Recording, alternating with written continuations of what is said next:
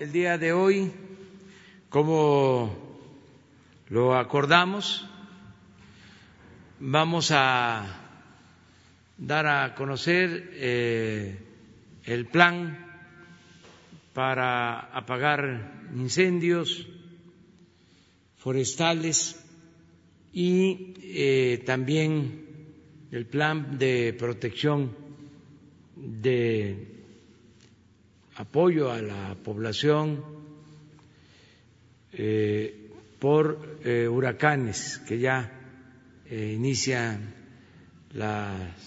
inicia la temporada de huracanes.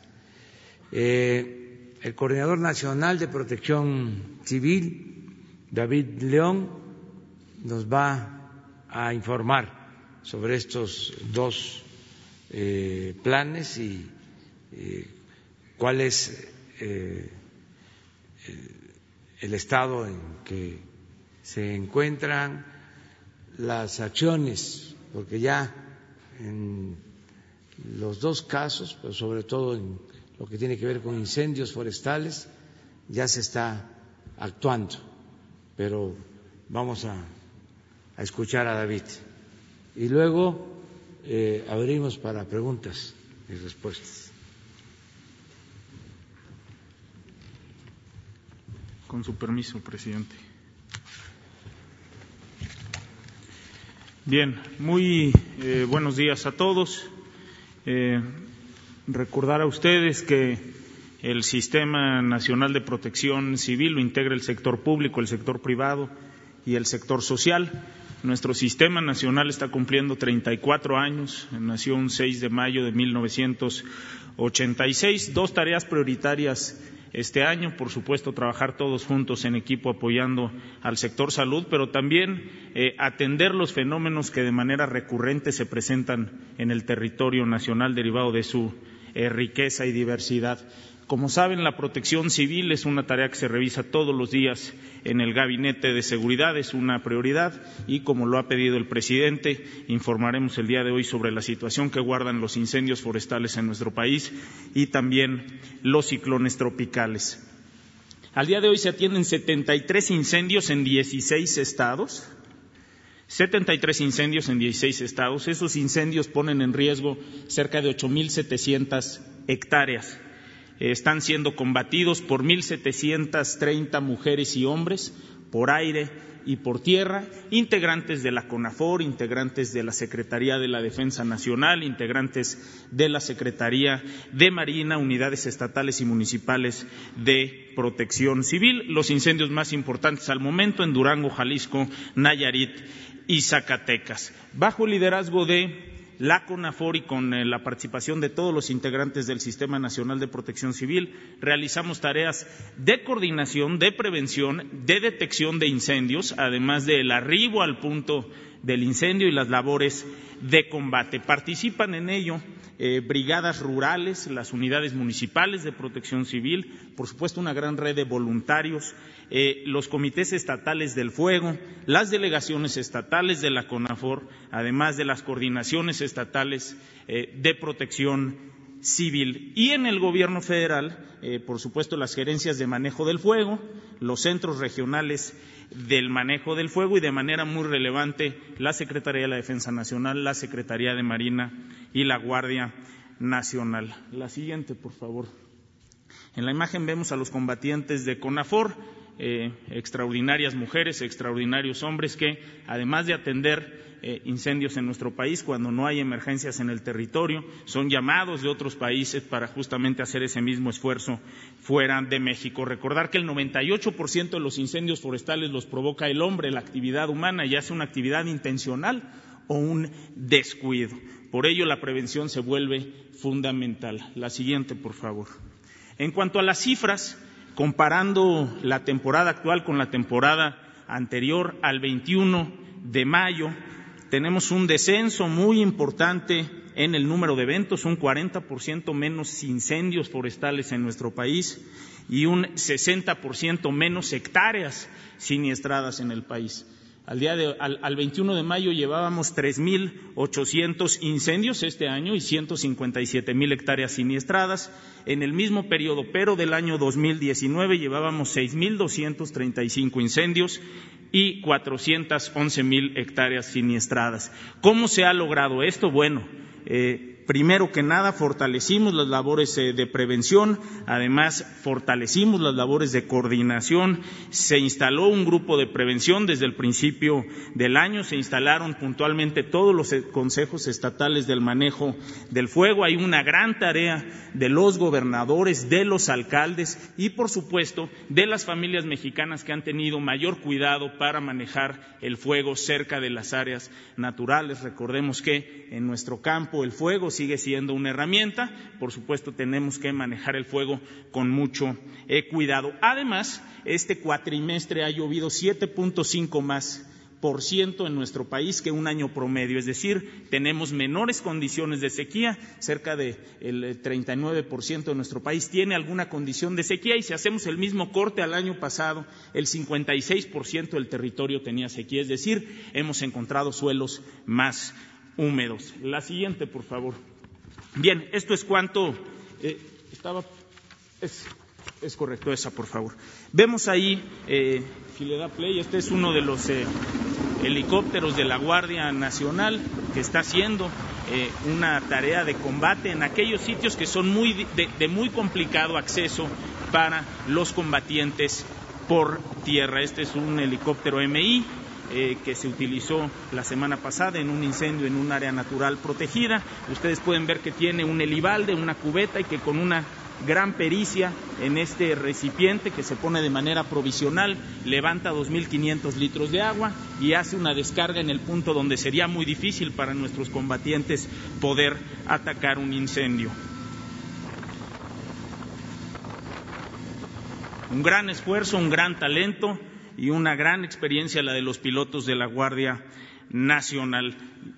En cuanto a los ciclones tropicales, eh, como ustedes saben, en la imagen vemos a nuestros compañeros marinos, el plan eh, Marina, que tiene décadas trabajando en el territorio nacional. En esta agenda trabaja de manera muy importante la CONAGUA y el Servicio Meteorológico Nacional. El Servicio Meteorológico Nacional nació en 1877 e instaló sus primeras oficinas en la azotea de este palacio. Estas dos instituciones nos han dado un pronóstico, la siguiente por favor, de entre 30 y 37 sistemas que se podrían presentar en ambos océanos. Cinco o seis de ellos podrían impactar el territorio nacional. Al día de hoy, de esos entre 30 y 37 sistemas, se ha presentado uno nada más en el Atlántico, la tormenta tropical Arthur. Tenemos en este momento dos zonas de vigilancia, una en Florida y una en el litoral mexicano, en la costa de Chiapas, que eventualmente podría tener eh, posibilidad de ser un ciclón tropical. Estos eh, datos tanto de incendios como de ciclones tropicales, de las condiciones meteorológicas del país, se revisan todos los días con el Gabinete de Seguridad. Tenemos una gran eh, coordinación con las unidades estatales de protección civil. Se han realizado reuniones preparatorias para esta temporada de ciclones eh, tropicales. Se encuentran instalados los consejos estatales de protección civil. Se encuentran instalados cerca de dos mil consejos municipales de protección civil. Eh, también se ha, reunido en diversas ocasiones de manera preparatoria el Comité Nacional de Emergencias, que es esta estructura que tiene un representante de cada una de las instituciones del Gobierno de México en atender emergencias en nuestro país y lo más importante, existe una cultura de eh, protección civil en la población de nuestro país para antes de la lluvia resguardarnos durante la lluvia, nunca cruzar el cauce de un río, no transitar y después de la lluvia regresar con mucho cuidado a casa. Vemos en las imágenes primero a los compañeros de Conagua que trabajan antes, durante y después de la lluvia y a nuestros compañeros de Comisión Federal de Electricidad que hacen una gran labor, son extraordinarios en el manejo de emergencias y en el restablecimiento del servicio en tiempo récord y en el restablecimiento de la infraestructura. Por último, este es, eh, estos son los integrantes de nuestro Sistema Nacional de Protección Civil. Cada uno de ellos tiene una labor fundamental. Por ejemplo, los medios de comunicación que son participantes del sistema, pues esa de difundir los avisos de protección civil y de difundir las medidas de prevención y agradecemos mucho la labor que ustedes realizan para ello. Si me lo permite, presidente, reconocer especialmente a cada uno de estos integrantes, pero de manera muy especial subrayar la gran labor que realiza la Secretaría de la Defensa Nacional y su plan DN3 que nació en 1966. Si el sistema cumple 34 años, bueno, el plan DN3C cumple más de 50 el plan Marina, por supuesto, de la Secretaría de Marina, la incursión de la Guardia Nacional en labores de protección civil, que ha sido un aliado muy valioso, y, por supuesto, en esta coyuntura muy especial, las instituciones del sector salud y la gran tarea que están haciendo para atender a las familias mexicanas. Es cuanto, presidente. Pues este es el informe que se pidió aquí eh, sobre esto que se lleva a cabo, que es muy importante, tanto el apagar los incendios forestales como prepararnos para la temporada de huracanes, que se proteja a la población. Abrimos, si les parece, quedó este pendiente. Y luego sobre el tema. Eh, buenos días, presidente. Eh, Hans Salazar, ZMG Noticias, Grupo Político y Zócalo Virtual. Eh, preguntarle, hay una inquietud de los trabajadores que se dedican a atender el Servicio Nacional de Empleo del sistema que, se maneja desde la Secretaría del Trabajo, en la cual se conforman 1.250 trabajadores aproximadamente en todo el país, en donde se atiende a más de un millón de desempleados, tiene diversas oficinas eh, desde municipios, no solamente a nivel estatal, y, e incluso ahí se atiende eh, eh, a jóvenes construyendo el futuro para poderlos canalizar. Hace unas semanas se mandó un oficio por parte de Hacienda para, en el ajuste que usted ha indicado respecto a la, austeridad, se, se, hagan ajustes al respecto del Sistema Nacional de Empleo. Eh, hay una inquietud en este sentido por la incertidumbre de que efectivamente estos trabajadores que se dedican a atender a desempleados y más ahora con la situación en la que vivimos, pues se queden sin ese empleo. Eh, yo le preguntaría, ¿es eh, así? ¿Hay ese, ese riesgo de que se elimine el Sistema Nacional de Empleo o habrá un, un reajuste en este esquema de atención a desempleados y cuál sería puesto que obviamente hay una preocupación por parte de todos estos trabajadores que pues, ya llevan bastantes años atendiendo esto. Y en este sentido del empleo, presidente, eh, Walmart, eh, que usted ya ha comentado el día de ayer, que ha pagado sus eh, impuestos, más de ocho mil millones, que son parte del retraso que tenía. ¿En qué se va a utilizar ese dinero? Usted ya había mencionado aquí que una posibilidad era para eh, ampliar el tema de los créditos hacia las pequeñas empresas, pero incluso hay un vicegobernador del Banco de México que decía, tuiteaba nada más eh, de manera informal, no formal, ¿por qué no dar, decía él, por qué no dar este tipo de apoyo, eh, a través de este recurso, el apoyo a los desempleados? ¿Por qué no dar, equivaldría aproximadamente a dos meses de un salario mínimo durante dos meses? preguntaría cómo ve esta propuesta y si usted ya definitivamente tiene otro tipo de esquema para poder apoyar a la gente que finalmente está sufriendo este, este momento. Bueno, en primer lugar, en el decreto eh, está muy claro, a lo mejor se puede este, presentar de que no se despide a ningún trabajador. Eso eh, está ya plasmado en el decreto. El ajuste tiene que ver con gastos de operación y con lo que se llaman servicios generales y eh, es poner orden también en el manejo discrecional del presupuesto a través de fideicomisos y de fondos. Ayer hablábamos de que se usa, ¿no? Un fideicomiso, un fondo de apoyo a la educación especial para niñas, niños con discapacidad, o lo que hacían antes, una estancia infantil. La causa es noble, pero con esa causa se cometían, para decirlo eufemísticamente, irregularidades. Es como la causa de las corporaciones, ¿no? a favor de la pequeña y de la mediana empresa para colarse ellos y obtener todos los beneficios, pero ponen como parapeto,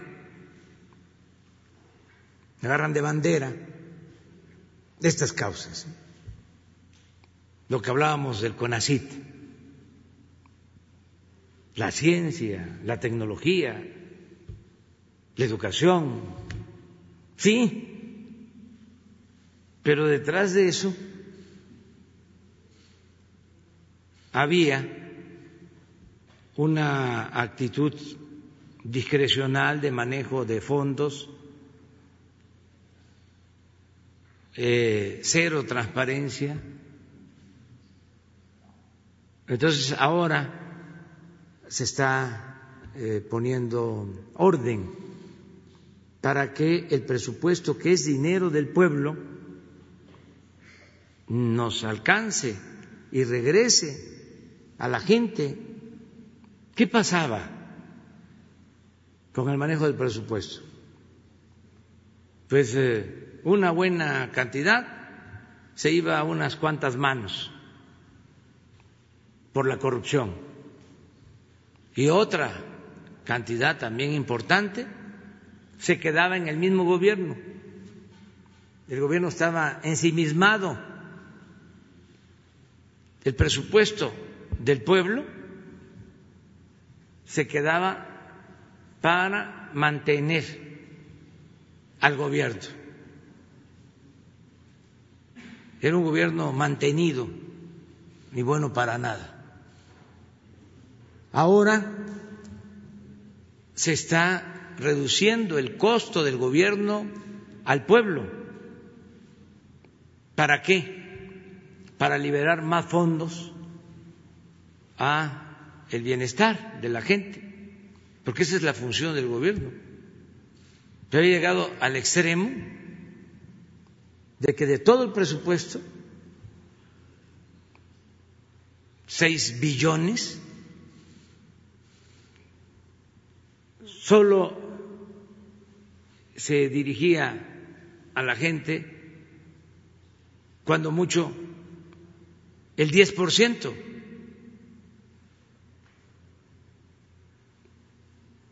Todo era mantener el aparato gubernamental, los lujos, los sueldos elevadísimos y el apoyo para la publicidad, para que no se cuestionara nunca el gobierno, se dedicaban a aplaudir al gobierno y a quemarle incienso. Entonces, todo eso se está terminando, pero la austeridad, que es un asunto de principios, no un asunto administrativo, meramente, eh, protege a los trabajadores. Entonces, en ese caso no hay ningún problema. Acerca de cómo se usan los recursos que se están obteniendo, este, pues tienen que ver con los programas de bienestar, esos que dan ideas ahora, a lo mejor antes no decían nada, cuando las grandes corporaciones no pagaban, pues ahora, si llegaron estos ocho mil millones, ¿en qué se usan? Bueno, aquí dijimos que si cobrábamos a 15 grandes contribuyentes que debían 50 mil millones, iban a utilizarse esos fondos para los créditos a pequeños empresarios entregados de manera directa. ¿Se acuerdan, no? Entonces, parte. Hoy en la mañana estábamos hablando de los eh, estudiantes que son rechazados cuando quieren eh, formarse como especialistas. Ayer hablé de ese tema y es muy interesante ¿no? Eh, que se conozca cuánto rinde el presupuesto cuando no hay corrupción, cuando no hay eh, lujos en el gobierno, cuando se gobierna con honestidad y con austeridad. Los ocho mil millones de el pago de Walmart, miren, nos alcanzaría para tener a los treinta mil estudiantes en el extranjero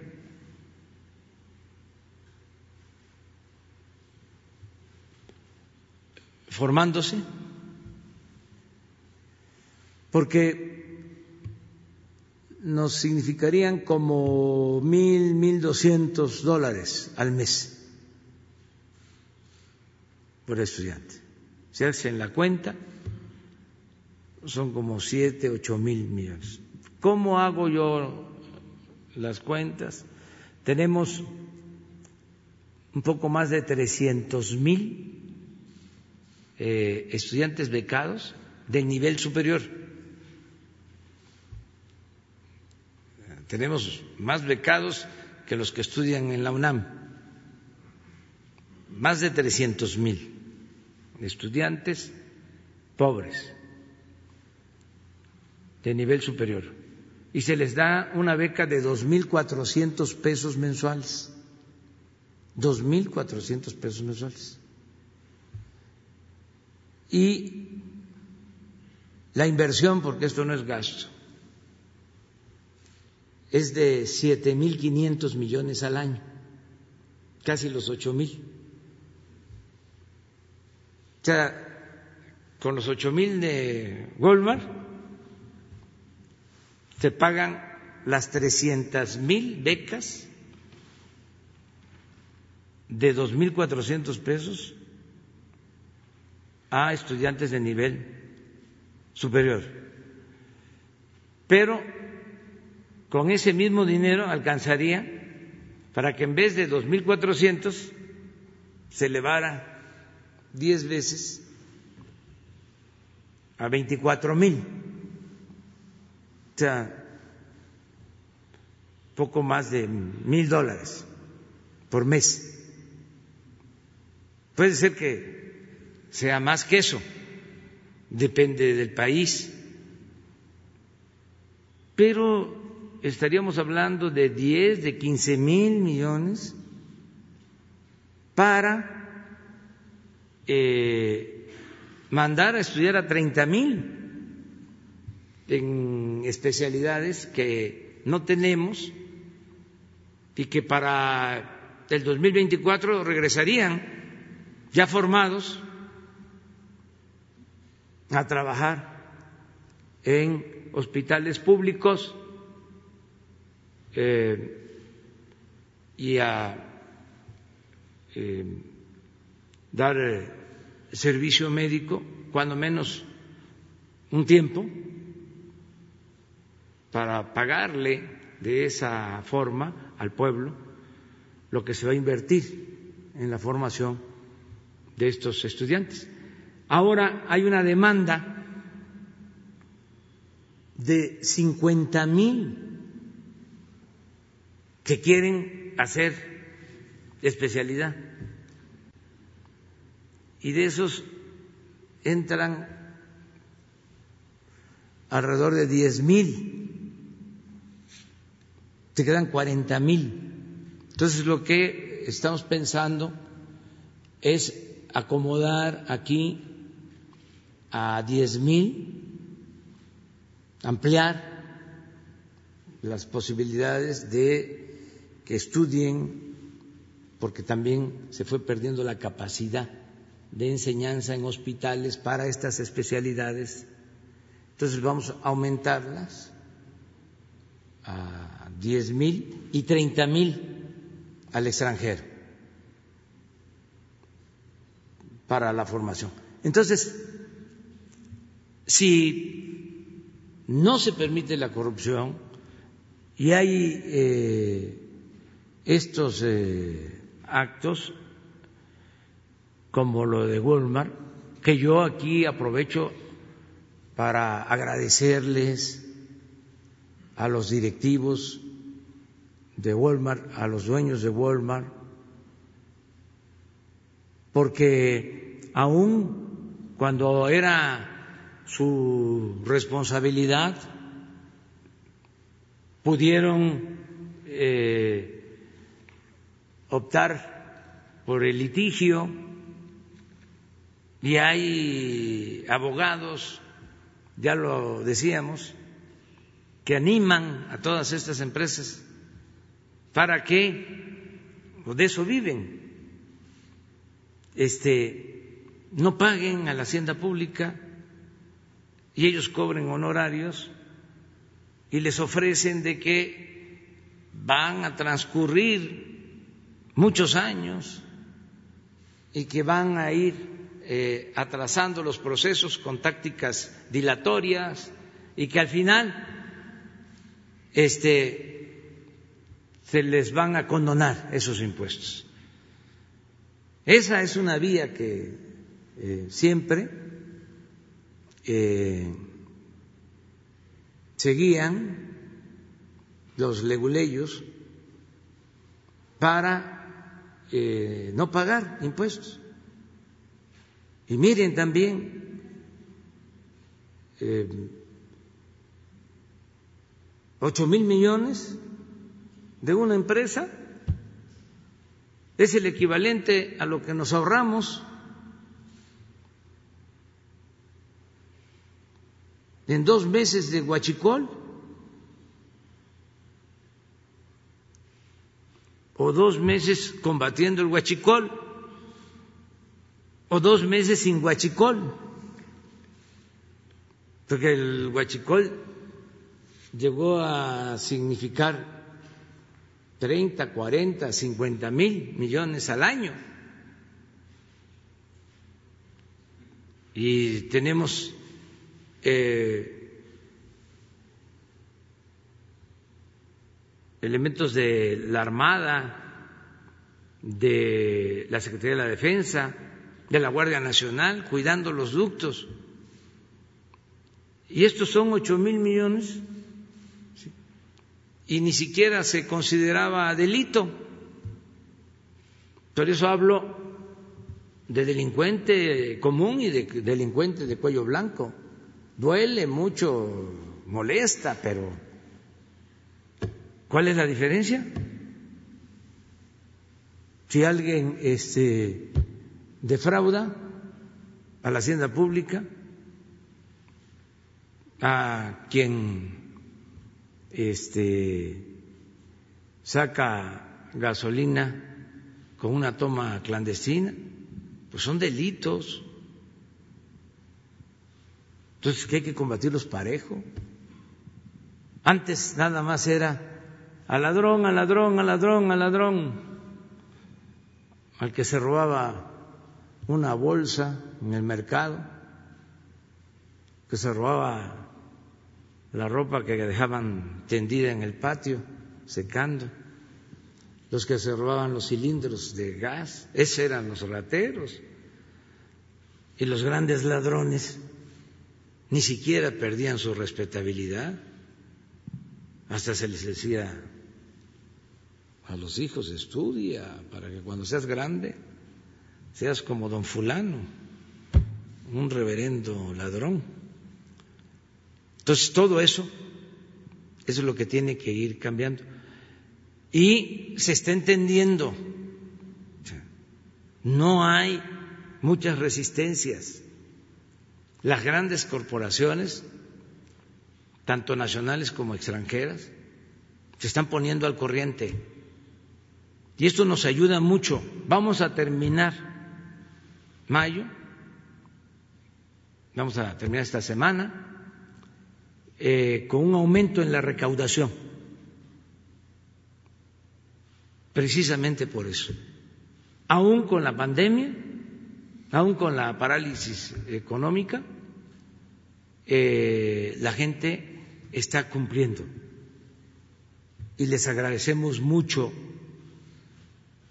Yo le digo a veces a los empresarios, no hace falta eh, la filantropía. Si lo quieren hacer, qué bueno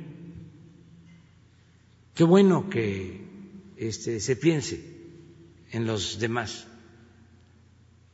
en lo humanitario. Pero el empresario contribuye mucho y es fundamental si invierte, si crea empleos y si paga sus impuestos. Con eso,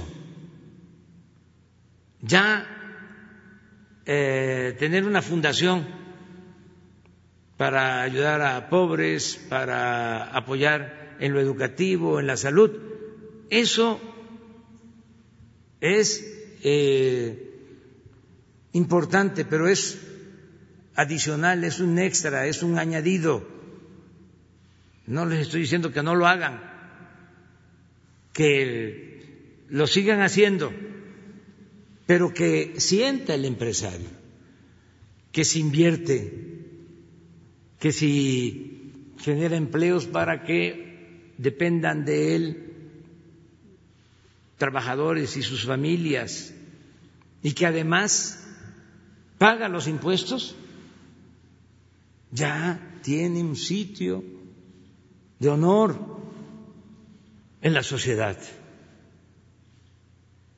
Y el que la gente tenga acceso a la educación, eh, a la salud, el que no haya pobreza, eso corresponde al Estado, que no puede incumplir su responsabilidad social. Para eso se paga el impuesto. Para eso ellos contribuyen. Entonces, muchos, muchos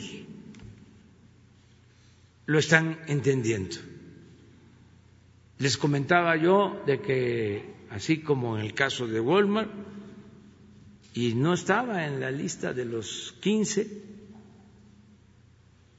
eh, las empresas de Carlos Slim se pusieron al corriente y también fue una cantidad importante. ¿Cuántas siguen debiendo? Y hay otras que están este, también haciendo lo mismo. Eh, yo menciono lo de Walmart porque se hizo público, ellos mismos notificaron, lo tienen que hacer a la bolsa de valores. Yo creo que hasta les va a ir bien en sus acciones, ojalá les vaya bien, lo deseo este, porque mostraron tener responsabilidad y dimensión social. En otros casos, pues no puedo mencionar las empresas, esto porque fue público y también este, le pedí a la directora del SAT que les consultara si no tenían ellos eh, ningún inconveniente en que si me preguntaban contestara, porque seguramente me iban a preguntar. Entonces este, dijeron que no, que era un asunto público. Ellos eh, notificaron a la bolsa. Sí, eh, entonces el Servicio Nacional de Empleo continúa.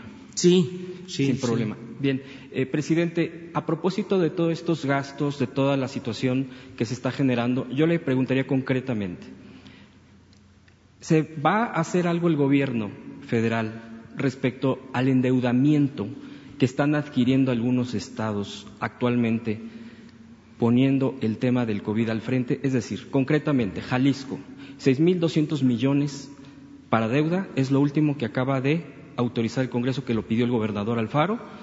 Y bueno, hay otros casos. El problema es que, bueno, son estados, hay, autonomía, pero al final de cuentas, y eso nos ha marcado la historia, a veces el gobierno federal termina rescatando y asumiendo esas deudas que luego son se vuelven un lastre. Bueno, siempre las deudas son un lastre, pero a veces se vuelven mucho más. El gobierno, que sabemos la postura, usted ya la dijo, pero además de hacer un llamamiento, ¿qué otra cosa puede estar haciendo Hacienda aclarando que los estados, al endeudarse y al estar asumiendo ese tipo de, de costos, que al final se van a pagar? ¿Va a hacer algo para poder estar eh, alguna, alguna acción concreta del gobierno federal? Y bueno, y por ejemplo, el tema de Fonden, ¿continúa Fonden? Digo, aprovechando que está aquí el, coordinador de protección civil. Serían mis preguntas, este presidente. Sí, bueno, yo, eh, miren, ya mencioné que lo mejor es que no haya endeudamiento.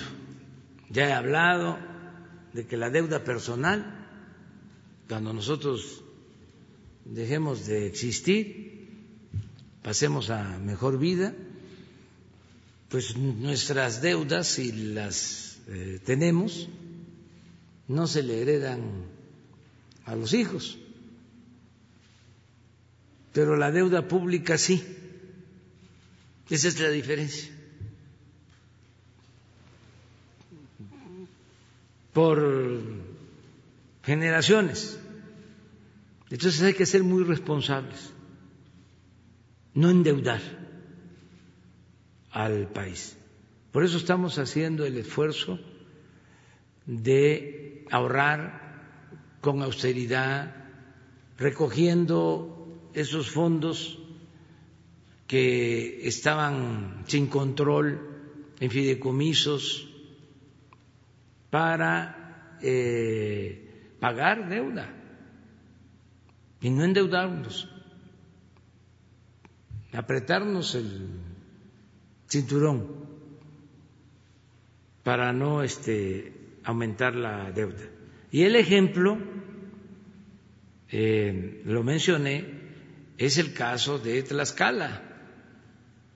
Y ya supe que sí fue Antonio Álvarez Lima cuando estuvo de gobernador que envió una reforma a la Constitución, una iniciativa de reforma, para que eh, no pueda haber deuda en el gobierno de Tlaxcala. Y lo importante es que los gobernadores posteriores han cumplido, no han caído en la tentación de modificar la Constitución. Y han cumplido, y Tlaxcala es un ejemplo.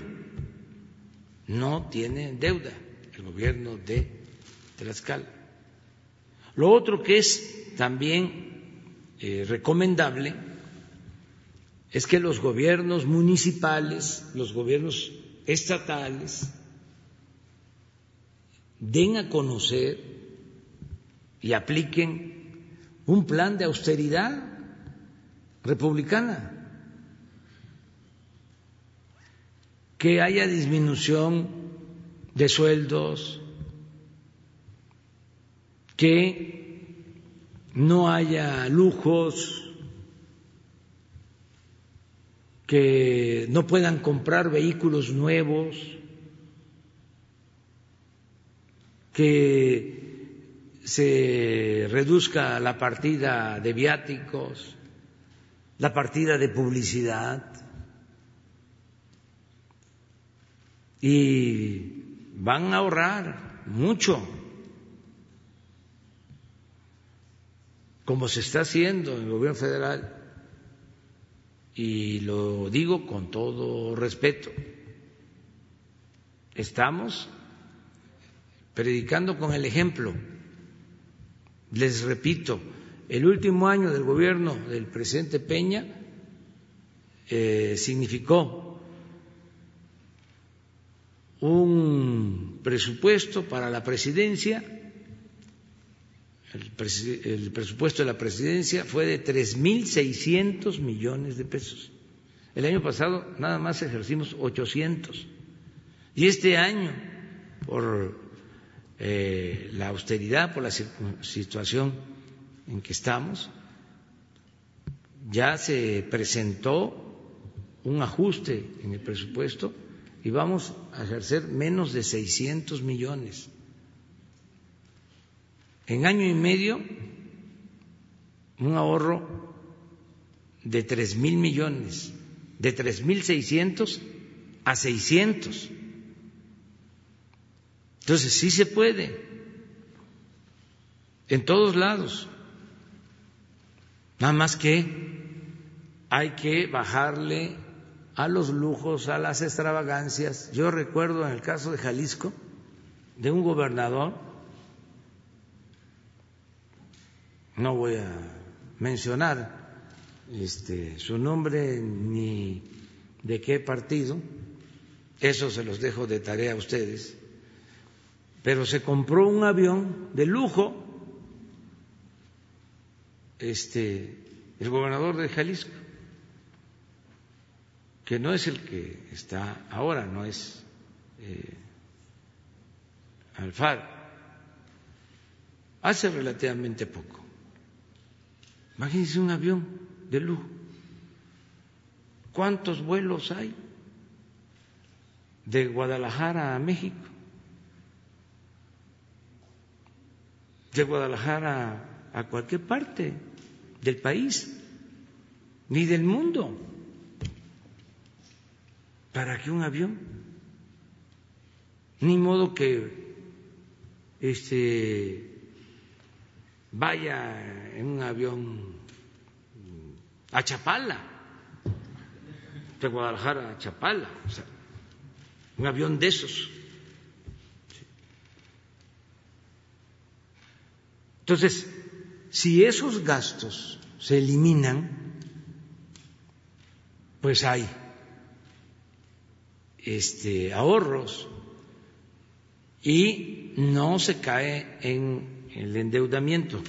Yo voy a informar también, este, porque esto a lo mejor no lo sabe la gente, pero hay un fondo eh, de contingencia de alrededor de 60 mil millones de pesos, así como existe un fondo para eh, estabilizar presupuestalmente al gobierno federal en caso de una crisis.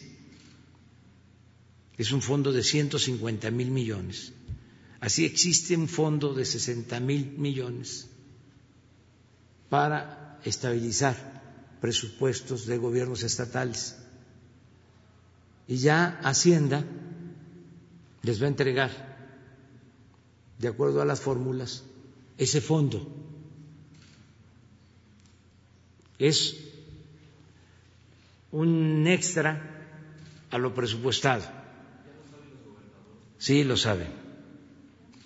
Y eh, hay unas reglas de operación de ese fondo para que se entregue, creo que cada tres meses, y me consultó el secretario de Hacienda si se podía eh, modificar la regla para proceder de inmediato a entregar este, los recursos a los estados. Sí, van a empezar ya a entregarse los fondos. Eso sigue existiendo, nada más que ya los gastos, o mejor dicho, lo que se invierte es este, menor. ¿Por qué no lo explicas? También tiene que ver con los ahorros. Eh, gracias, Hans. Eh, fundamental terminar con la corrupción y, por supuesto, eh, vigilar a detalle el gasto que se hace del presupuesto público. el Fonden, que está ahora a revisión en, junto con otros fideicomisos en Cámara de Diputados y que respetamos mucho la atribución que tiene el legislativo, nació en 1995 en una condición muy particular. Eh, México estaba en una crisis eh, importante. Dos huracanes estaban sobre el sureste, Opal y Roxana se, hubo grandes daños, se paró la producción petrolera y lo que hace, ya había nacido el Sistema Nacional de Protección Civil, por supuesto, en 86, en 95, al ver esas eh, condiciones y al ver que las emergencias hasta ese momento se atendían con reasignaciones presupuestales, es decir, venía el huracán, se tomaba recurso de una secretaría para atender la emergencia, al ver que se necesitaba un, un instrumento financiero que pudiera ser multianual, porque si se cae un puente, por ejemplo, en diciembre, pues no podemos terminarlo en los días de diciembre, sino necesita eh, necesita tiempo para concluir eh, la obra, se genera este instrumento financiero justamente como un amortiguador que pudiera tener, como no había ni reglas ni presupuesto definido, bueno, pues que pudiera tener reglas y presupuesto definido para estar listos para atender la emergencia o el desastre, como una familia que previsora planea un recurso para las emergencias que pudieran existir. Independientemente de lo que suceda, para el Gobierno de México es una prioridad la atención y para este Gobierno en particular la atención de las emergencias emergencias y los desastres. Habrá el presupuesto suficiente para hacerlo. Eh, pero muy importante lo que dice el presidente acerca del manejo eh, disciplinado, escrupuloso de este, de este fondo. Eh, si puede ir adelante. Adelante, adelante, adelante. Hay una gráfica. Esta es una gráfica muy importante. Las declaratorias de emergencia y de desastre. Para poder, las reglas que tiene este instrumento es que para poder utilizar el recurso tiene que haber una declaratoria de emergencia o de desastre. Esa declaratoria podría firmarla la de emergencia el coordinador eh, eh, por su juicio propio. En este caso, todas las declaratorias 2019 y 2020 que han existido han sido corroboradas por un tercero, las de la lluvia por la Conagua, las del fuego por Conafor. Cada una tiene la validación de un tercero y si no hay una validación de un tercero, la Coordinación Nacional de Protección Civil no otorga esa declaratoria. Esto quiere decir que fuimos disciplinados y solamente declaramos en emergencia y o desastre aquel territorio que realmente lo ameritaba, con el visto bueno del equipo técnico, que eso es lo más importante. La siguiente, por favor. Bueno, eh, puede regresar un segundo. 77 declaratorias en 2019 versus 157 eh, declaratorias en 2018. No hubo ninguna extraordinaria, no hubo ninguna firmada por el coordinador eh, por, por su propia cuenta, vamos a decir. La siguiente. Y esto es algo muy importante.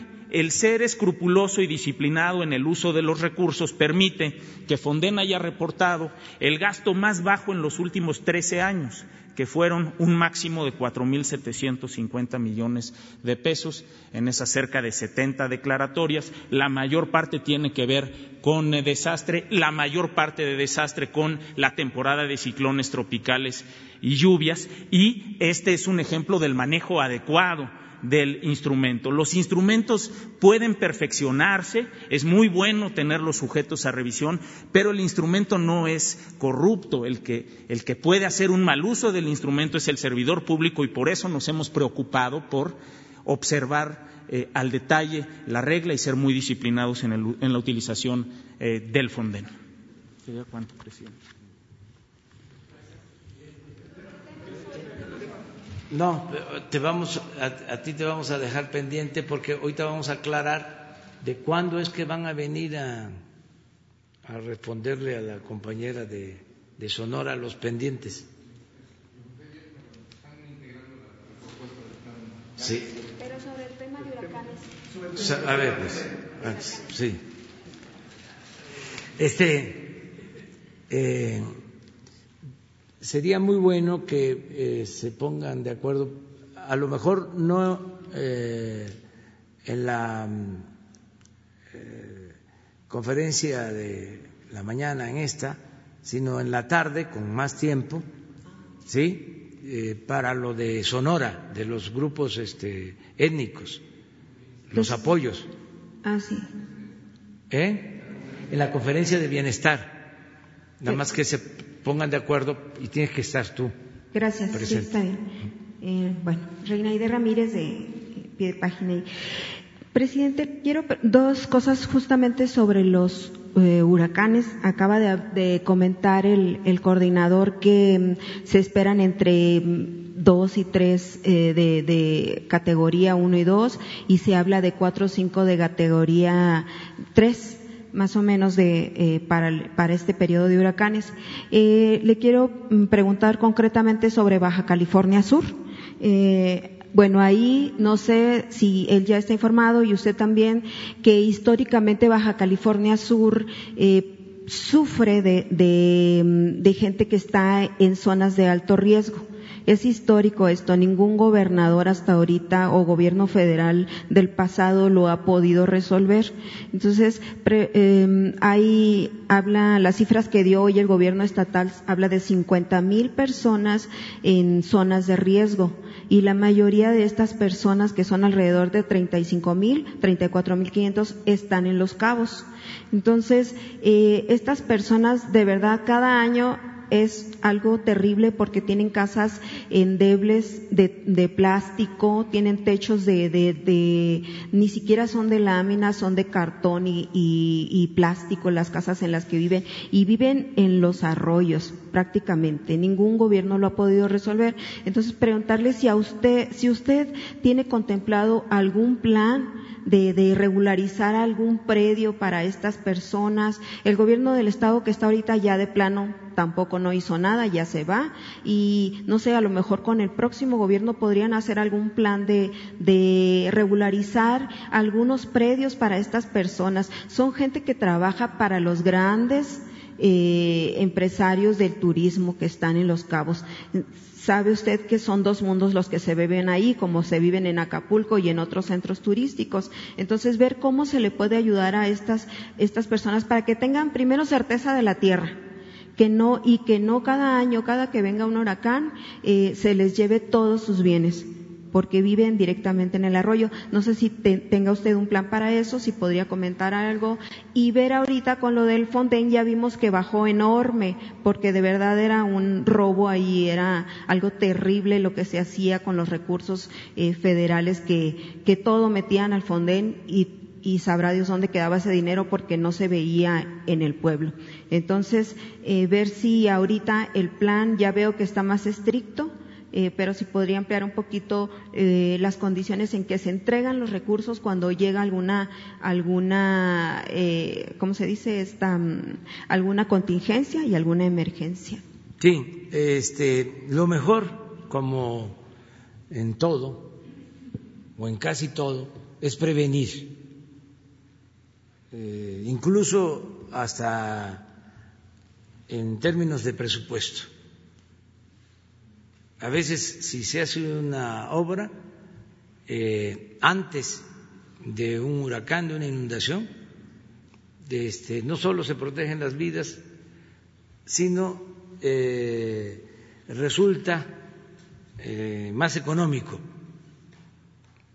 porque ya cuando hay una tragedia, además de eh, las pérdidas de vidas humanas, el costo es mucho mayor. Entonces, lo mejor es eh, siempre prevenir. Esto que tú planteas, mucha gente por necesidad, pues eh, está viviendo en los cauces de arroyos, de ríos, en barrancas, en zonas de riesgo. Entonces, eh, yo creo que David nos puede hablar sobre eso. Eh, nosotros hicimos una intervención en el caso de Nayarit, después del Huila, y se cumplió. Voy a ir todavía a hacer una revisión, a ver si también hablas de eso, de Tuxpan, de repente o a lo mejor ustedes pueden conseguir una foto de entonces de cómo quedó Tuxpan, Nayarit, con ese huracán. Eh, y ahora se llevaron a cabo de acciones de apoyo a la gente. Desde entonces, casi desde el inicio del, del gobierno, Tecuala y otros pueblos de Nayarit. Pero lo mejor sí es eh, prevenir. Eh, a ver qué nos puedes comentar sobre eso. ¿verdad? Aide, muchas gracias. Eh, primero comentar que en el caso de Baja California Sur, eh, tenemos una extraordinaria coordinación con el gobernador del Estado, con el titular de eh, Protección Civil. Está instalado el Consejo ya para esta temporada. Baja California Sur es uno de los eh, estados de los litorales de nuestro país que mayor exposición tiene a este riesgo. Somos aproximadamente 17 millones de mexicanos los que estamos expuestos a los ciclones tropicales y sus efectos.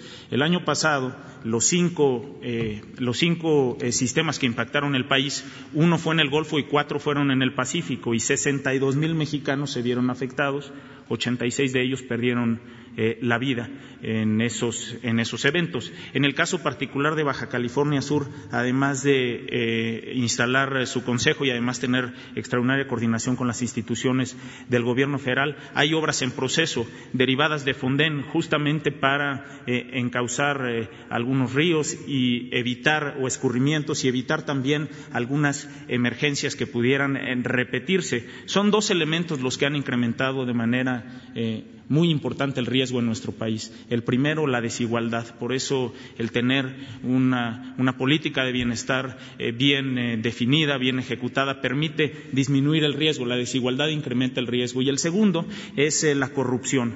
La corrupción ha incrementado de manera importante el riesgo porque si una familia orillada por esa pobreza o por la desigualdad se ubica en una zona de riesgo, por eso es importante combatir esa desigualdad. Pero en el caso de un eh, una, autorización de construcción en una zona de riesgo, una zona inundable, de manera inadecuada, eso incrementa el riesgo eh, también. Decir que eh, la prevención se vuelve fundamental. Un peso que nosotros invertimos en obras de prevención, como lo dice el presidente, nos ahorra ocho pesos en eh, la atención de las emergencias. Hay eh, recurrentes eh, emergencias y desastres en un mismo territorio que podrían ser atendidos mediante una obra de mitigación de ese riesgo en particular. Hablando del caso de, de, Nayarit y hablando del caso de, bueno, pues también de Sinaloa, eh, en la transición hace 20 meses más o menos, eh, justamente eh, cuando estaba pegando el, huracán en esa costa, pues nos dirigimos al sitio, no éramos todavía gobierno, pero justamente dimos continuidad al cierre del gobierno anterior con una serie de acciones muy importantes que ya ha detallado el presidente, desde la atención a las obras en distintos puntos del Estado, para dar justamente para reparar la infraestructura que se dañó, apoyo a la vivienda, mejoramiento eh, urbano, una serie de acciones que se, que se están realizando. Eh, la lógica de la prevención eh, permite evitar que el, desastre o la emergencia se repita. Efectivamente, esa es, ese es Tuxpan, la, la inundación en, Tuxpan. Eh, recordemos que eh, son los litorales los que tienen un mayor eh, riesgo, pero que lo más importante es la prevención. Por eso la importancia de los consejos estatales de protección civil, por eso la importancia de los consejos municipales de protección civil y de atender a las recomendaciones que dan las instituciones de protección civil de antes de la lluvia, porque nosotros podemos prever, pronosticar la trayectoria de estos sistemas y con ello dar avisos a la población que las familias no estén expuestas durante la lluvia y durante el escurrimiento. Por eso es muy importante antes de la lluvia resguardarnos, eh, después de la lluvia, durante la lluvia nunca transitar, nunca cruzar el cauce de un río. El 90% de las personas que perdieron la vida el año pasado fueron por decisiones durante la lluvia. Y después de la lluvia volver con cuidado a casa porque hay zonas inundables, instalaciones de energía eléctrica que pueden estar dañadas y muchas personas también pierden la vida por electrocutamiento posterior a la lluvia. Son decisiones muy importantes y, por supuesto, lo más importante es prevenir. Entonces, ahí con los, por ejemplo, un problema que tienen los cabos es que el, cada año llega mucha gente del sur del país a trabajar en, en los hoteles y en, en, todas esas, en la empresa turística. Entonces, desconocen, desconocen que están en, que, que llegan a vivir en zonas de alto riesgo. Entonces, allí la, la prevención, lo que ustedes están mencionando, se van a hacer campañas o si ya se empezó a hacer campañas precisamente con estas personas que viven en esas zonas. Eh, hay un que se llama el de Santa Rosa que siempre se llena de migrantes que llegan de, del sur del país y desconocen, desconocen lo, lo, feroz que puede ser un huracán en la localidad. No sé si tenga datos, por ejemplo, de Odil, que todavía no terminan de recuperarse de, los daños que causó en el 2014. El eh, gobernador eh, Carlos Mendoza es, eh, además, por supuesto, el gobernador del Estado, es presidente de la Comisión de Protección Civil dentro de la CONAGO. Eh, ha sido un aliado del Sistema Nacional de Protección Civil. Han hecho una tarea el Gobierno, el Estado y los alcaldes justamente para reforzar que las familias no eh, se ubiquen en, zona, en zonas de riesgos y aquellas que están en zonas de riesgos porque ya, porque ya se construyó ahí. Es decir, lo ha platicado el presidente en repetidas ocasiones acá.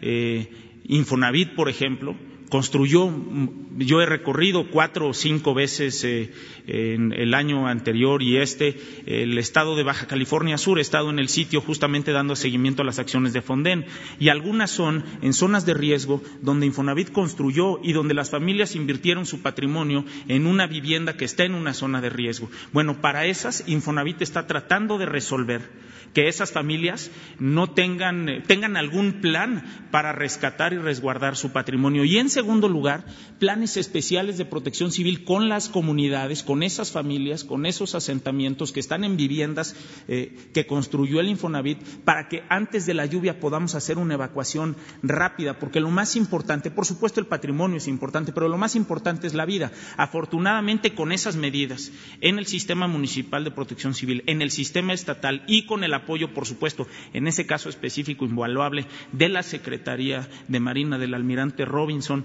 lograr la evacuación antes de que la lluvia llegue y antes de que el escurrimiento se presente. Y por ello digo eh, que con agua ha concluido algunas obras. Estamos eh, únicamente esperando que se termine esta eh, restricción que existe derivado de la epidemia para poder visitar y concluir esas obras de prevención derivadas del fondo.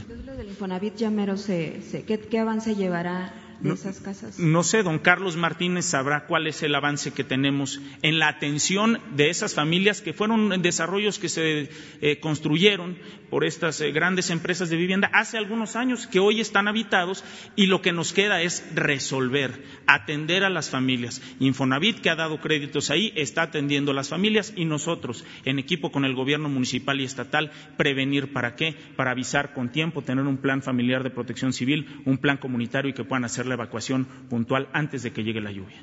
Hablando de la reserva, ¿se podría darles terrenos, algún plan con el Estado? No sé. Sin duda alguna se han explorado, el gobierno del Estado y los gobiernos municipales han explorado en algunos casos eh, reubicaciones de esos asentamientos y como usted eh, bien dice, hay de evitar que las eh, nuevas personas que migran, que llegan al estado de Baja California Sur no se ubiquen en zonas de riesgo. Gracias. A usted. Bueno, pues me la ponen difícil. Después Sara. Ya. Eh, buenos días. Este, Juan Hernández del periódico Basta y del Grupo Cantón. Eh, bueno, tal continuando con el tema de, protección civil. Estas declaratorias que ustedes están em, eh, emitiendo, eh, ¿cuáles son los procedimientos precisamente para, para, que se den y por qué se, por qué se, por qué, en todo caso, por qué se rechazarían? Estamos hablando aquí, este, ahorita, por ejemplo, en el 2020, cómo va, cómo va sobre ese tema. Y para el presidente, eh, referente a, precisamente lo que le estaban comentando hoy de, pues ya reiniciar sus giras de trabajo, y ya, está, ya estábamos hablando de que el lunes ya empezaría usted a recorrer todo el país. Gracias.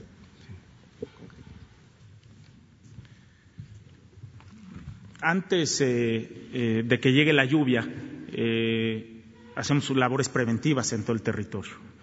Y, por supuesto, una vez que sabemos que se acerca eh, por ejemplo, un ciclón tropical, se hacen eh, las, eh, evacuaciones que se requieran hacer, se instalan albergues temporales. Llega la lluvia, genera algún daño en la infraestructura probablemente y lo primero que sucede dentro del sistema en el procedimiento que tiene el Fonden es que el gobernador del estado hace una solicitud a la Coordinación Nacional de Protección Civil de una declaratoria de emergencia o de desastre esa declaratoria cuando llega a nuestros escritorios de inmediato en cuestión de horas. Este es un proceso que se cuenta largo, pero que sucede en cuestión de horas. Se le pregunta a un tercero eh, acreditado técnicamente que nos corrobore que el fenómeno se presentó como se está describiendo, es decir, que llovieron X número de milímetros en ese sitio o que hubo un escurrimiento importante. En el caso de la lluvia, en este ejemplo que estamos hablando de la lluvia, el Servicio Meteorológico Nacional, eh, la doctora Blanca Jiménez, y su equipo técnico nos valida que en ese sitio existió un eh, fenómeno importante, en este caso de precipitación pluvial y de escurrimiento. Con ello nosotros otorgamos una declaratoria de emergencia, determinamos la población que ha sido afectada y se le entrega eh, de manera inmediata un apoyo a esas eh, familias que puede ser, bueno, pues una, una despensa, eh, kits de aseo personal, kits de limpieza, lo que se requiera de manera inmediata. En el caso del desastre, cuando hay daños a la infraestructura, por ejemplo, infraestructura estatal o infraestructura federal, se hace un levantamiento con las instituciones. Las diversas instituciones recorren el sitio, ven cuáles han sido los daños de ese desastre, se cuantifica la infraestructura estatal, se divide el costo de ella para su reparación, la infraestructura federal la paga el gobierno federal, arranca ese censo y arrancan las obras de reconstrucción. Y el fideicomiso, Fonden, paga directamente a los constructores. E, ese, ese recurso no pasa por los, eh, los, servidores públicos. Lo que nos ha instruido el presidente y que lo hemos hecho desde el primero de diciembre eh, del 2018 eh, fue, aunque no es una atribución que nosotros tenemos, nosotros estamos haciendo, porque así lo ha pedido él, revisando cada una de esas obras, la continuidad de ellas con todos los titulares de las dependencias y se revisa trimestralmente las obras de reconstrucción derivadas de declaratorias de desastre en el gabinete de seguridad. Y afortunadamente los titulares han puesto mucha atención en los censos de esos daños, porque en ocasiones anteriores se hacían censos que eran incorrectos, tal vez se metía infraestructura que no estaba dañada o los censos se En este caso hemos sido muy escrupulosos y disciplinados en el levantamiento de censos y en el seguimiento de las obras, lo que ha permitido que reportemos esos eh, cerca de 4.750 millones de gasto eh, de Fonden del año pasado.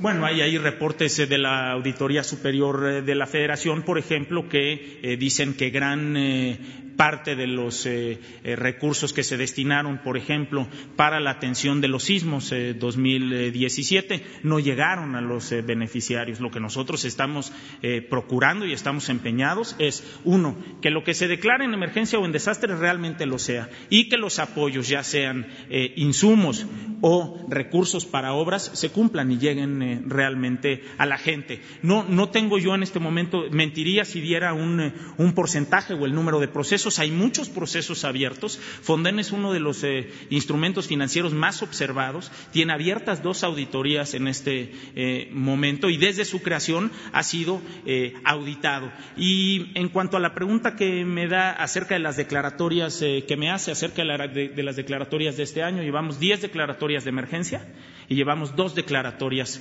de desastre, bajo el mismo criterio, ser muy disciplinados con el manejo de los recursos. Bueno, eh, acerca de tu pregunta sobre el reinicio de las giras. Eh,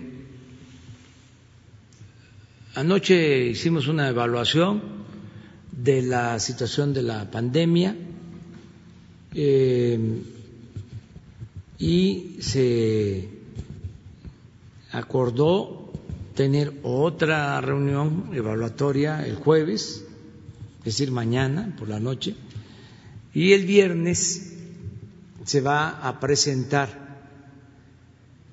eh, la propuesta para eh, la etapa que sigue. Porque estamos por terminar eh, lo que se ha denominado sana distancia, pero eso no significa que se va a abandonar eh, la protección, el cuidado ante la pandemia. Vamos a entrar a una etapa nueva, se va a explicar esto el viernes, la mañana eh, y desde luego en la tarde y todo el fin de semana. Eh, esto va a incluir también eh, los lineamientos generales en materia de educación, de las posibilidades del regreso a clase todo como recomendación de carácter normativo a partir de la recomendación sanitaria, sin, como lo hemos dicho desde, el principio, que sea de aplicación obligatoria. Esto tiene que acordarse con estados, con municipios, con maestros, con padres de familia. Tiene que ser eh, por consenso, pero sí tienen que haber lineamientos generales, que eso es lo que se va a dar a conocer el viernes por el secretario de Educación Pública. Y también el viernes ya vamos a saber sobre eh, las eh, actividades que van a ir entrando a la nueva normalidad. Lo que ya está permitido en su fase de preparación, la industria de la construcción, la industria automotriz, eh, lo que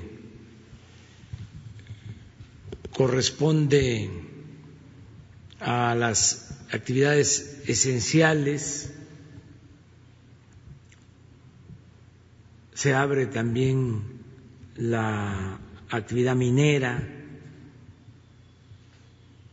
Ahí vamos, con mucho cuidado. En mi caso, es eh, muy probable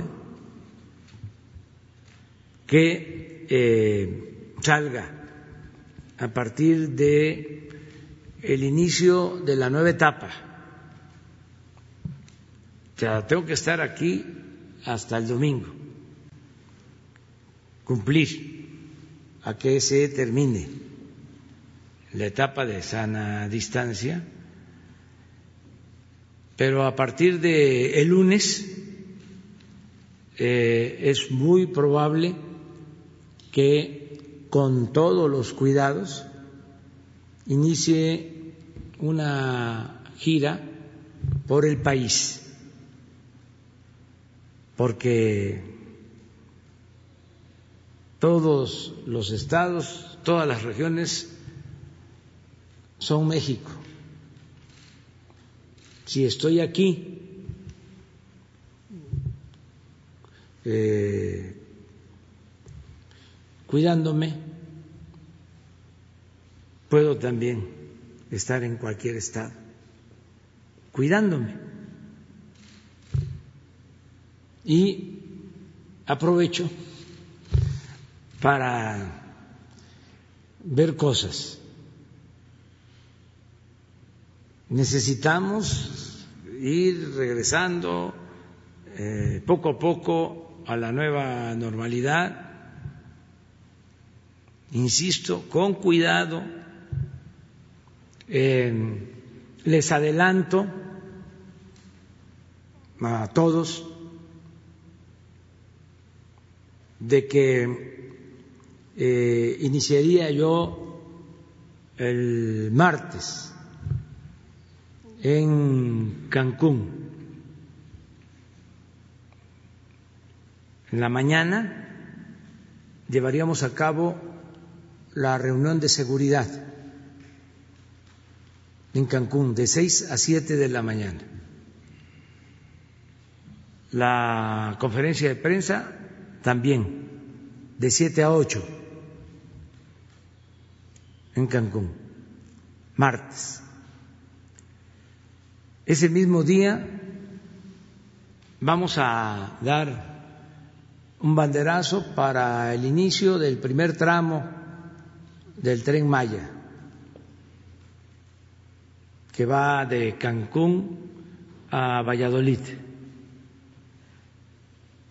en un sitio donde eh, está el cruce hacia Playa del Carmen y hacia Holbox.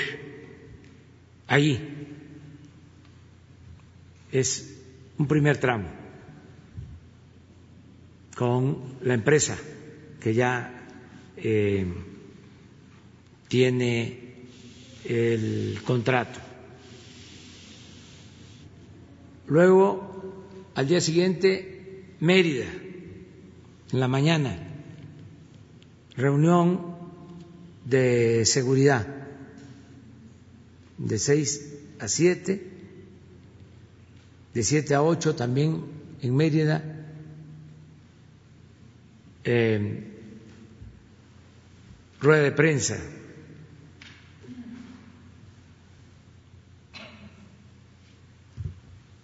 Ahí también se da otro banderazo, que es otro tramo de Mérida a Campeche. Es el segundo tramo. El jueves en la mañana, Campeche, reunión de seguridad, rueda de prensa, y ese día jueves dos banderazos, dos tramos, uno en Escárcega y otro por la tarde en Palenque. Son los cuatro tramos. Es Cancún Palenque. Y al día siguiente, viernes, reunión de seguridad en la mañana en Villahermosa.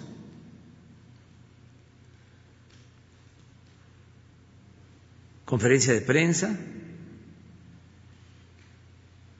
Y al mediodía evaluación de los trabajos de la refinería de Dos Bocas,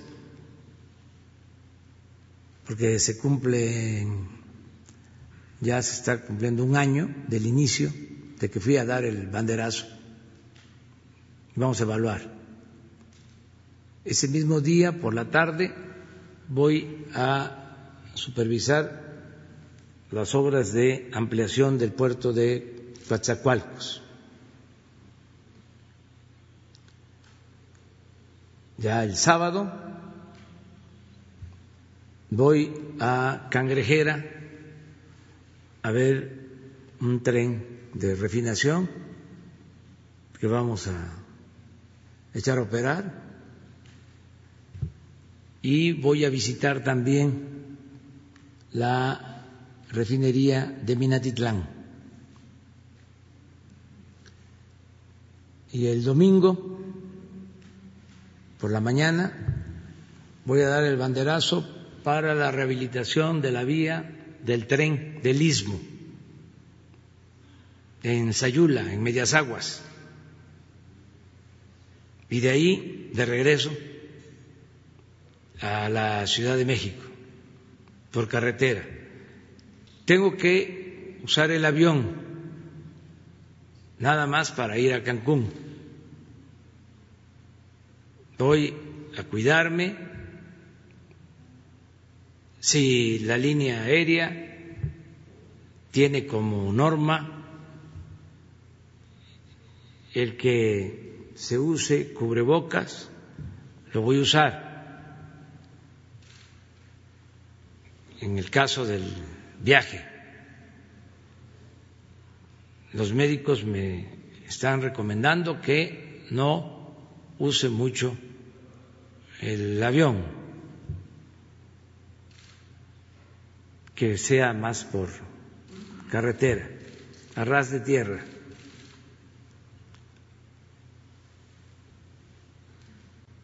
Le pido a todos los que nos están eh, escuchando, viendo, de los lugares que voy a visitar, que nos vamos a seguir queriendo a distancia, que no se pueden hacer actos grandes, que vamos a cuidar eh, que sean muy pocos los asistentes, no más de 50, y eh, cuidando la distancia, la sana distancia. Que quienes tengan cosas urgentes que tratar, los coordinadores del gobierno federal van a estar desde el lunes en estos lugares, en las plazas, también con sana distancia, recogiendo peticiones, escuchando los planteamientos de la gente, que nos ayuden, que ahora no puedo eh, tener comunicación directa, pero que sí vamos a recoger sus sentimientos y que por eso voy, porque aun cuando no pueda eh, verlos, voy a expresar primero mi pésame a familiares de quienes han perdido la vida. Voy a mostrar mi solidaridad, que lo hago desde aquí, pero quiero hacerlo en cada estado. Y a informarle a la gente de cómo vamos a salir adelante de esta crisis sanitaria y de esta crisis económica. Es muy importante lo del tren Maya porque son empleos, trabajo, en una circunstancia en que se necesita. Y pedirles que eh, nos ayuden eh, no asistiendo a los actos sino eh, son eh, invitados, porque tienen que estar las autoridades locales, desde luego, los eh, encargados de las empresas constructoras,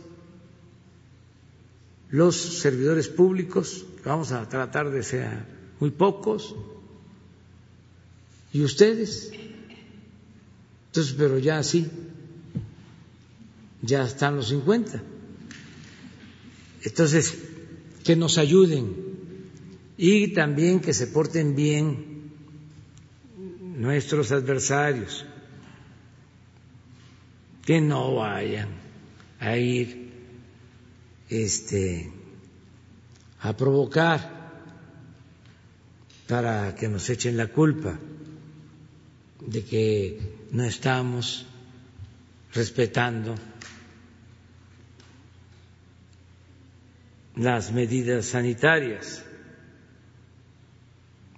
Ahora sí que, como decíamos antes, en las marchas, el que no brinque es charro, el que no brinque es charro, el que vaya es charro conservador. Este, pero la verdad que todo mundo se porta bien. Entonces, eh, regreso, eh, estamos una semana aquí y luego nos vamos a ir al norte, a hacer lo mismo. O sea, eh, una semana las reuniones de seguridad en Palacio y otra semana completa a los estados. Y así, eh, para estar presente. La siguiente semana. No, eh, estamos aquí y ya después platicamos a dónde vamos. Pero sí vamos a ir al norte. al norte. Ah, Sara, quedamos. Gracias, presidente. Eh, para acabar con este tema de las giras de mi parte, ¿qué es lo que faltaría ya para que sea definitivo o, ya es una decisión tomada o todavía van a valorarlo en, la reunión del, del, jueves? ¿Qué es lo que estaríamos esperando?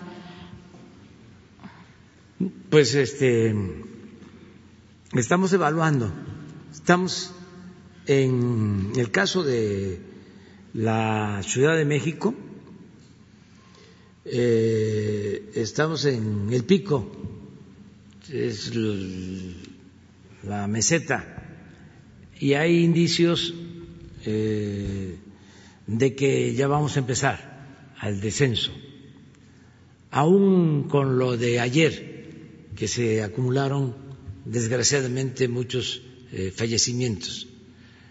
En el caso de la ciudad, el reporte que tenemos es que hay una disminución en eh, la ocupación de camas, de hospitales y también de terapia intensiva. Vamos bajando. Eh, pero eh, tenemos que estar muy pendientes. Eh, lo de ayer, que aumentó mucho el número de fallecidos, eh, también tuvo que ver con un ajuste que se hace a partir del procedimiento médico para saber causas de fallecimientos, que lleva algún tiempo. Es un procedimiento que se realiza. Eh, tenemos solo la preocupación que ya se está atendiendo de eh, Guerrero y en especial Acapulco.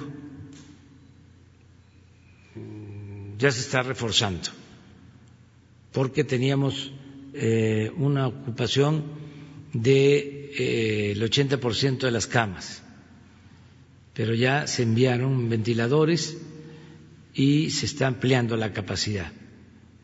Es el único sitio, el único lugar, Acapulco, en donde eh, tenemos que estar muy pendientes y ampliar de inmediato la capacidad de hospitalización.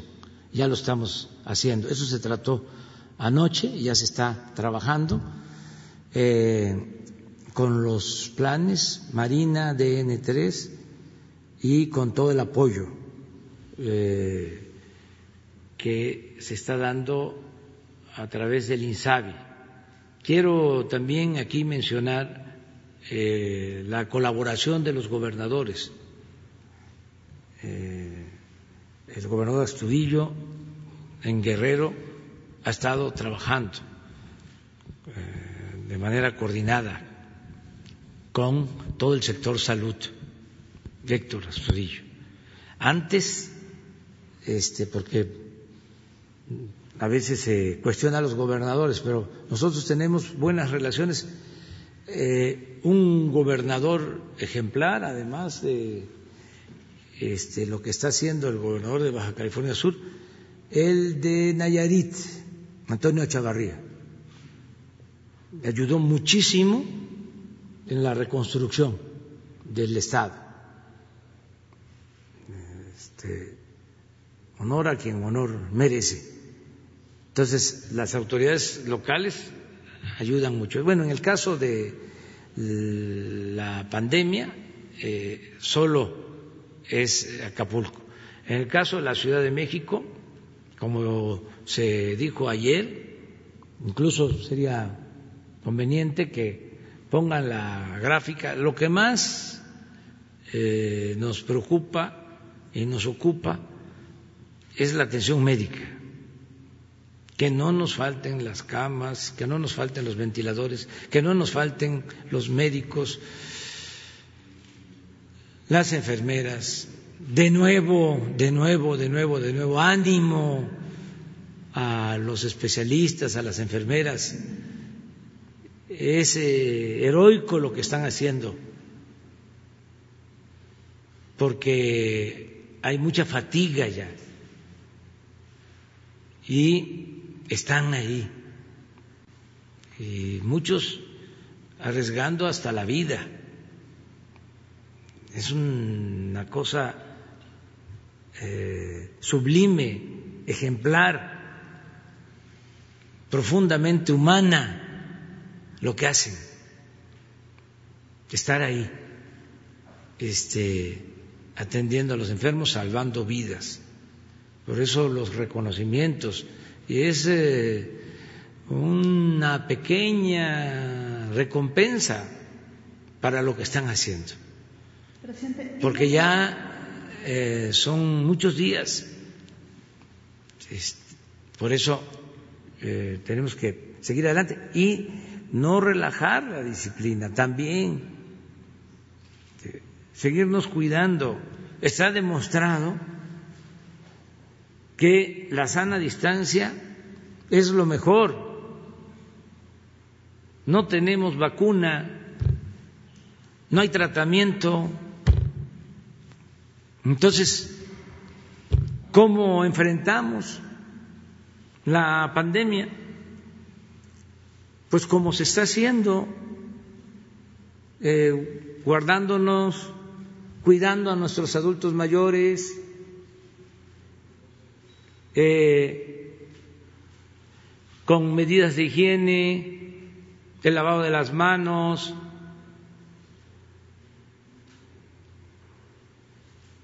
todo esto es lo que más nos ayuda. En países en donde se pensó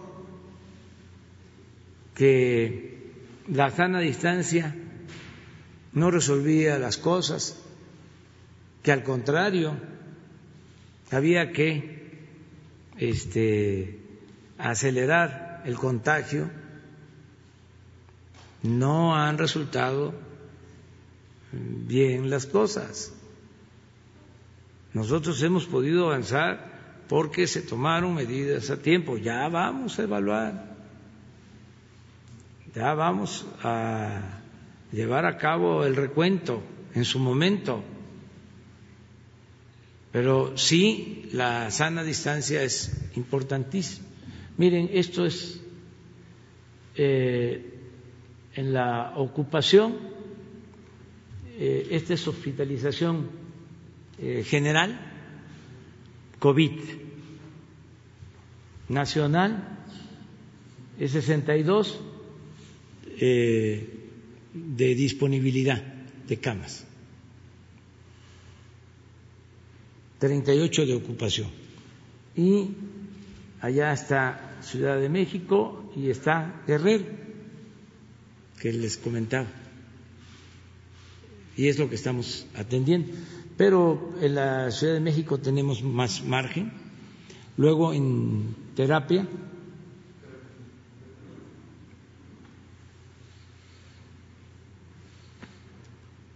Treinta y cuatro, sesenta y seis. Treinta y cuatro de ocupación, sesenta y seis de disponibilidad. Hemos crecido eh, cada vez más. En un mes eh, aumentamos cuántas camas con ventiladores. 9.800 tenemos disponibles. Pero teníamos hace un mes 8.000 8.300.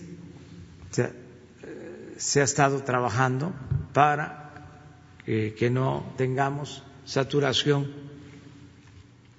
y rebase. Y ahí vamos, decías. Sí, eh, dos cosas, presidente. ¿Cómo evitar que llegue un mensaje contradictorio a la población cuando se dice que avanzamos hacia la nueva normalidad eh, a partir del próximo lunes, aunque entendemos que es con este funcionamiento de semáforos? Eh, y al mismo tiempo, bueno, el doctor Gatel ha dicho también que va a ser una epidemia larga que podría extenderse hasta septiembre en algunas ciudades eh, donde todavía no inicia el pico de contagios. Eh, ¿Cuál sería el mensaje? va a acabar esta jornada nacional, pero no es que regresemos ya a la normalidad. No, tenemos que seguir este, cuidándonos. mientras no tengamos vacuna,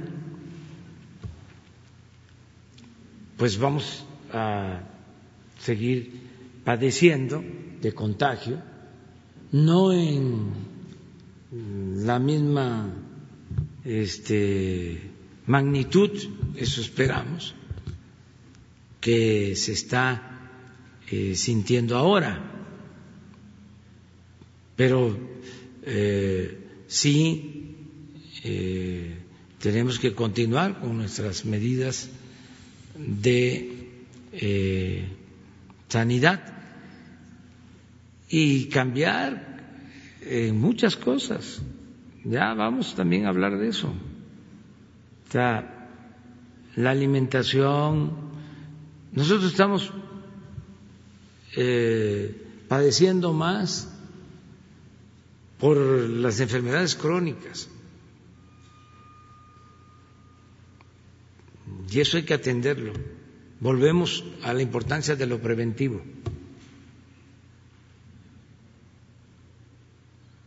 Eso nos afecta, nos ah, beneficia el que tenemos una población joven en promedio, nos beneficia, ojo, mucho ojo, que tenemos familias fraternas. Por eso se están cuidando bien los adultos mayores. Ahí los tienen, bien cuidados. Este, eso nos eh, ayuda mucho. Hablábamos, por ejemplo, de los asilos, cómo significan ahora este pues eh, una preocupación de los más afectados en Europa fueron adultos mayores de asilos. Nosotros por nuestras culturas, nuestras costumbres, con todo respeto lo digo, cuidamos mucho a nuestros adultos mayores en nuestras casas. A veces eh, no valoramos lo suficiente lo que se tiene en nuestro país, lo valioso de nuestras culturas. Yo estoy convencido que tenemos que dedicarnos no solo a hacer ciencia y tecnología en México, sino a hacer teoría para lo social, porque extrapolamos mucho, nos vienen las teorías este, de otras partes que no toman en cuenta nuestra realidad, nuestras culturas, la idiosincrasia de nuestros pueblos. Imagínense el error de la izquierda de dejarle lo relacionado con la familia a la derecha. cuando la familia, en el caso de México, es fundamental, es la institución de seguridad social más importante. Puede ser que en otros países no tenga la misma fortaleza, pero en México es fundamental. Y nada más porque teóricamente se resolvió de que era mejor pensar en lo colectivo, en lo comunitario, en lo social, cuando, en el caso de México, la familia es el núcleo básico. Mantener la integración de las familias es fundamental. Si no se ha agravado la crisis de México, si no se ha profundizado más en la crisis de México, ha sido, entre otras cosas, por la familia. Entonces, lo mismo en el caso de la economía. Allá en los centros eh, financieros, deciden qué política económica aplicar a tabla rasa en todos los países. Eso que hicieron de imponernos las llamadas reformas estructurales. Todavía estoy esperando que nos ofrezcan disculpas.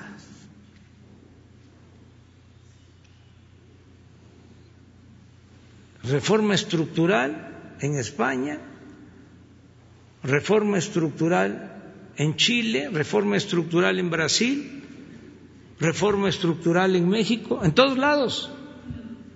Lo mismo. ¿Qué es eh, reforma estructural? Fíjense, hasta la deformación del término, del concepto estructural. Quiere decir, eh, de fondo y en el sentido revolucionario. No, esto fue de fondo en el sentido conservador. Reforma estructural es privatizar. Reforma estructural es eh, entregar la educación al mercado, convertir la educación en una mercancía, para que estudiara el que tuviese oportunidad de hacerlo de acuerdo a su capacidad económica, cuando la educación es un derecho, no es un privilegio. Todo esto que estamos padeciendo ahora. Imagínense en qué cabeza cabe dejar de impulsar la educación y ahora tener menos médicos que los que necesitamos. ¿Y cuánto significaba? Aquí lo estamos este, ahora eh, expresando, 30 mil eh, estudiantes, 10 mil millones al año. Entonces, eh, cambiar todo eso, reforma fiscal, en todos lados. La receta, que es reforma fiscal, aumento de impuestos. Y siempre hacían las cuentas los tecnócratas. Es que este país, decían desde los organismos financieros internacionales, cobra muy poco impuesto, es poco lo que recibe la hacienda pública con relación al Producto Interno Bruto. De modo que hay que aumentar los impuestos. fin, tomar en cuenta otros eh, factores eh, como los privilegios fiscales, aumentar el impuesto a todos menos a los de arriba. Entonces, ya no eso trabajar más en eh, hacer, elaborar teorías en México que este, nos van a ayudar mucho eh, en esta pandemia. Yo reivindico la importancia que tiene la integración de las familias.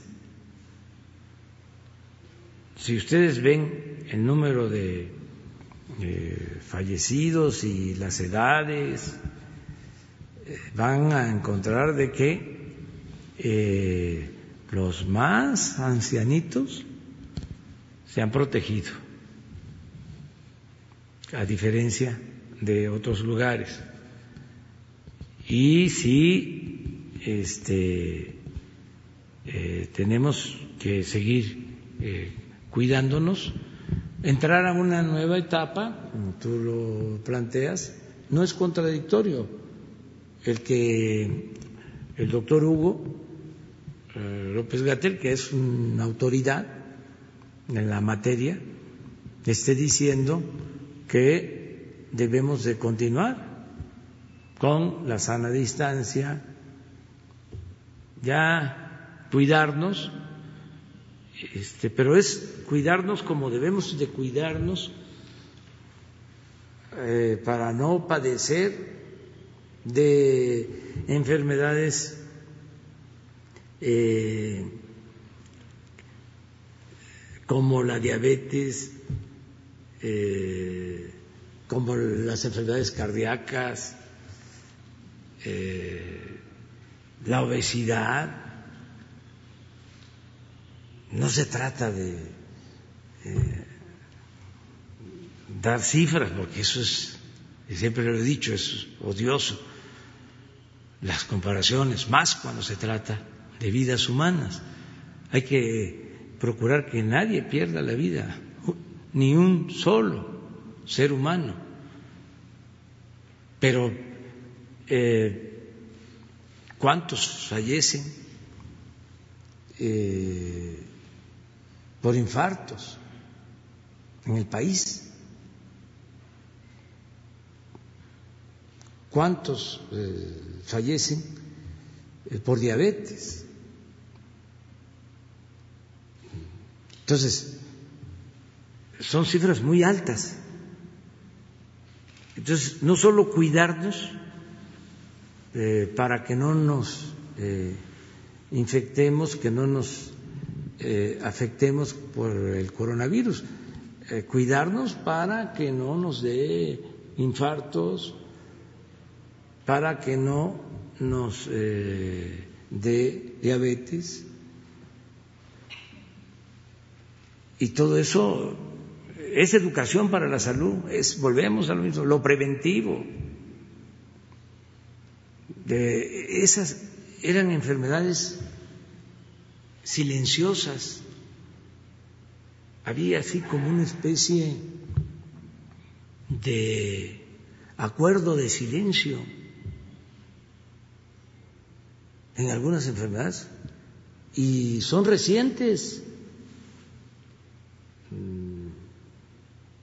Las enfermedades del corazón, la diabetes, eh, se incrementaron mucho en los últimos tiempos y están muy vinculadas a la alimentación, y a la falta de ejercicio y a la falta de deporte. Pero no se hablaba de eso. Todavía hasta hace poco la discusión por lo de el etiquetado, como si eh, estuviésemos muy bien y no eh, hiciera falta. No estoy diciendo que solo eh, es por los productos industrializados que se tiene diabetes. No, hay también otras causas, pero también por eso. O sea, había un regateo en ese sentido. No. Vuelvo a dar la cifra. 25 litros eh, de consumo al año de bebidas azucaradas por persona. 25 litros por persona al año a nivel mundial. No voy a hablar de las marcas. En Estados Unidos, 100 litros por persona al año. En México, 150 litros por persona al año. En Chiapas, 300 litros por persona al año. ¿Qué? ¿No podemos hacer nada por eso? Claro. Y tiene que ver mucho con la orientación nutricional, con las campañas que hagamos para informar me decía un especialista, porque aun cuando nuestra población es joven, los eh, que han perdido la vida eh, están en promedio en 60 años con eh, el coronavirus, promedio 60 años. Pero de 40 a 60 es una cantidad considerable. Y son estas enfermedades crónicas. Eh, por eso, eh, sí regresar a la normalidad, lo que dice Hugo, pero con cuidado y ya nada más finalmente, ¿cómo conciliar el tema de los gobernadores? Porque ellos hablan de que en algunos casos quieren como poner su propio semáforo para apertura de actividades, va a ser uno nacional, pero ellos piden que se tome en cuenta la opinión local. ¿Cómo van a resolver esto? Gracias. Pues con diálogo, no peleándonos, este, buscando los acuerdos y también no obligando a nadie, nada por la fuerza, todo por la razón y el derecho. Ya terminamos. Nada más quiero aclarar algo, eh, una cosa. Ayer el Reforma, en efecto, este, sacó en ocho columnas. Yo pensaba que era una nota. No había visto. Fueron ocho columnas de reforma, la principal. México, primer lugar en letalidad en América Latina. Yo dije que no. Y ellos aseguran que sí. Yo dejé esto de tarea. Primero, busquen, porque ya lo hice, qué es letalidad. Es un índice que se mide o que mide el número de muertes, de fallecimientos, de acuerdo a la población de un país. Eso es lo que dice el diccionario. Bueno, por respeto a otros países de América Latina, no quiero mencionarlos, no los voy a mencionar, pero no es cierto que México tenga primer lugar en América Latina. Y ya me ocupé el pasado fin de semana en dar una explicación sobre esto, ofrecí disculpas. Ah, está, ¿qué dice? Cantidad de personas que mueren en un lugar y en un periodo de tiempo determinado en relación con el total de la población. Si ya el diccionario no este, sirve, entonces, eh,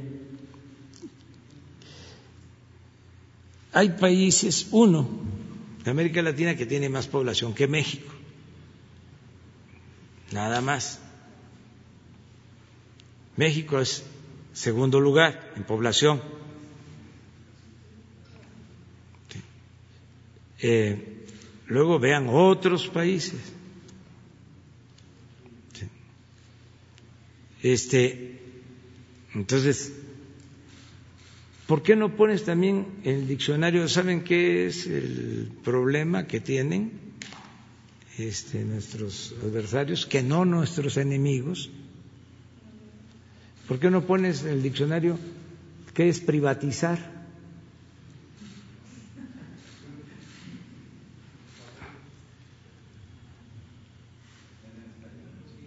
A ver si lo tiene. Sí, cómo no.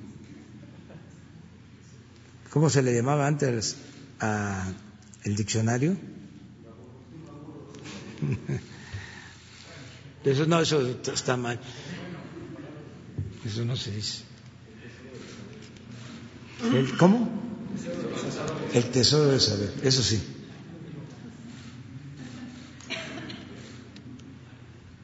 ¿No será que no está?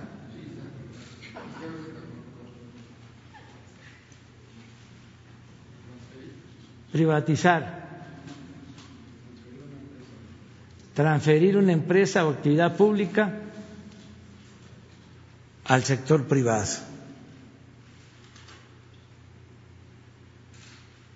Es todo.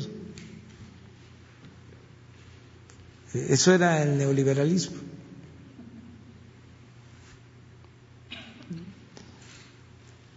Se llevaron todo había tanto, tanto, que no alcanzaron a llevárselo todo. Y con lo que dejaron, porque sonó la campana, la alarma, y el pueblo dijo, basta, con lo que dejaron, se va a lograr el renacimiento de México.